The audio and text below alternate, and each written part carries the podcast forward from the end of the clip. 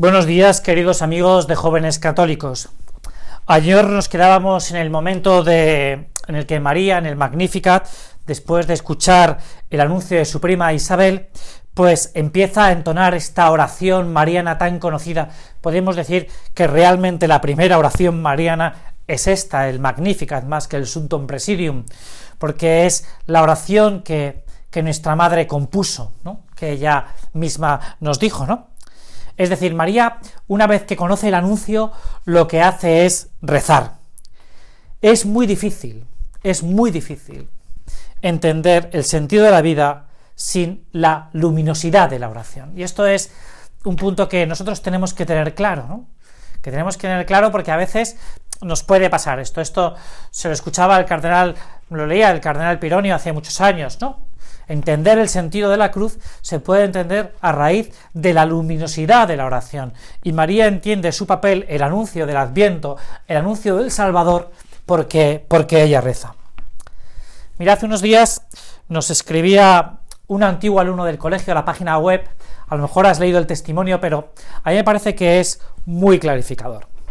Se llama Pablo, tiene 26 años y a los 16 años se produce una situación muy dolorosa en su familia y es la separación, el divorcio de sus padres, y eso le lleva a abandonar el, pues, el entorno familiar, a dedicarse, bueno, a engancharse al alcohol, a tener relaciones sexuales esporádicas, a, llevar una vida profundamente desarreglada, podríamos decir, ¿no? A buscar, como él mismo escribe, la popularidad a toda costa. Y hay un momento que, que él se da cuenta, ¿no? Después de que trabaja de lunes a jueves y que en los fines de semana se lo pega de, borrachera en borrachera, de... Bueno, pues que, su vida es, cuando llega el domingo por la tarde, pues tiene un enorme vacío. Un enorme vacío porque se encuentra vacío y solo, cuenta él, ¿no? Pero en esas circunstancias, pues él hay un momento que, se enfrenta a su soledad y, ve como el Señor le quiere dar ese abrazo, y le dice, llevo esperándote desde hace mucho tiempo. Y es cuando él se enfrenta a Dios, se encuentra a su vacío, a su vacío existencial, reflexiona, contempla su vida a la luz de la fe y se da cuenta de, de ese abrazo de Dios que le está esperando.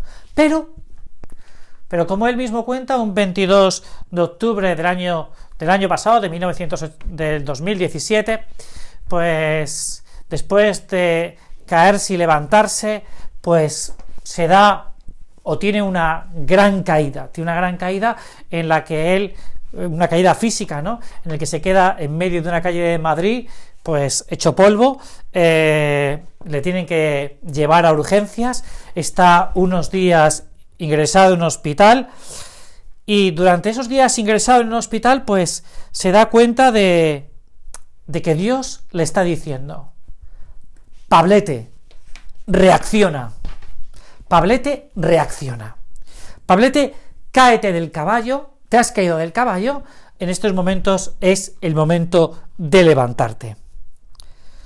Hoy, después de unos meses de ver la mano de Dios, de ver que de ver que Dios está ahí, se da cuenta de que estar y vivir en gracia es ser libre de verdad y que el pecado es una gran esclavitud. Que dominarse a sí mismo es disfrutar de la libertad y que dejarse llevar, que a veces es muy fácil, es muy fácil, es al final ser esclavo de las pasiones. Y esto es una realidad, es una realidad en la vida de Pablo y puede ser una realidad en la vida de cada uno de nosotros. María inicia el Magnificat con una famosa frase que puede que tú y yo hayamos entonado muchas veces y que y que es tan vivencial para cada uno de nosotros, ha puesto sus ojos en la humildad de su esclava. Dios, Dios nos mira, Dios nos mira a ti y a mí, y nos mira y nosotros nos tenemos que sentir mirados por Dios. Es muy difícil darse cuenta de la grandeza de ser hijo de Dios sin la oración sin parar saber lo que Dios quiere de mí. Lo que hace y deshace es lo que hace, hace y deshace Dios en mi vida. En cambio, es más fácil interpretar a Dios cuando se reza. Es muy difícil, de verdad, es muy difícil ver lo que quiere Dios si uno no reza. Hay una crisis de santos, pero realmente lo que hay es una crisis de almas contemplativas.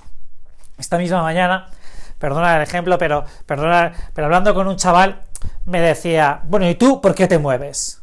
Y me decía con enorme sencillez, mira, yo me, don Fernando, yo me muevo por la ley del gusto, por la ley del gusto.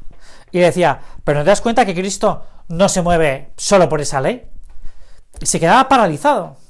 Se quedaba paralizado porque, porque como me decía otro, mire el puente que me voy a pegar. Me voy a cazar dos días y los otros dos días que me quedan los voy a dedicar a jugar al fornite. Claro, es muy difícil, muy difícil, en ese esquema mental, que una persona, una persona que no reza, se dé cuenta de lo que Dios le pide y de esa grandeza de ser hijo de Dios, ¿no?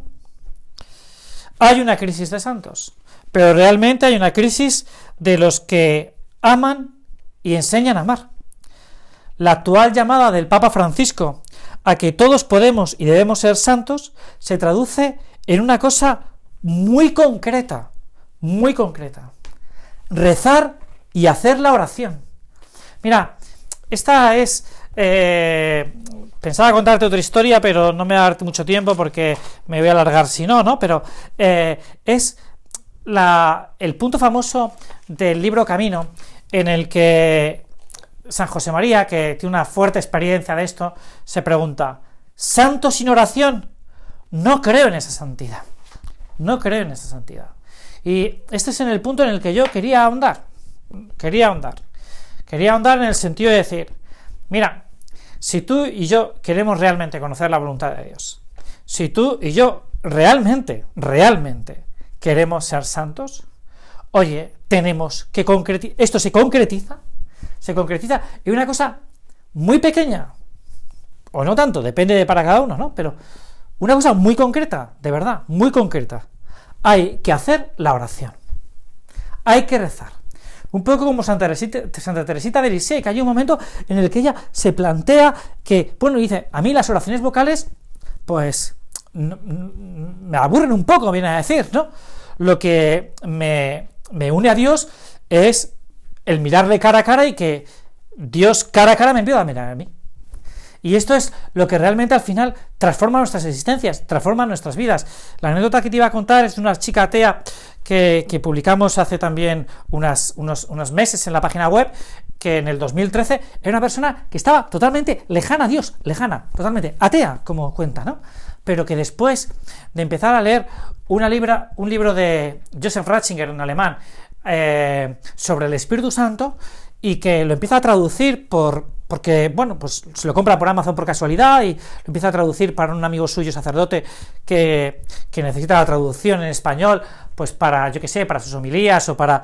Pues ella se va dando cuenta de los pasajes del Evangelio y entonces le va tocando el Espíritu Santo, le va tocando el Espíritu Santo, hasta que hay un momento en el que en el que ella lee esa famosa frase de el Espíritu Santo sopla donde quiere, que ve que el Espíritu Santo está soplando en su corazón diciéndole, oye, has cerrado tu corazón con diez cerrojos, no me has dejado entrar, pero yo, que te quiero con locura, voy a entrar en tu corazón y entro en tu alma. Y entonces en esos momentos cae, se le caen las escamas y se derrumba, empieza a llorar y se da cuenta del gran amor de Dios que, tiene, que ha tenido con ella, ¿no?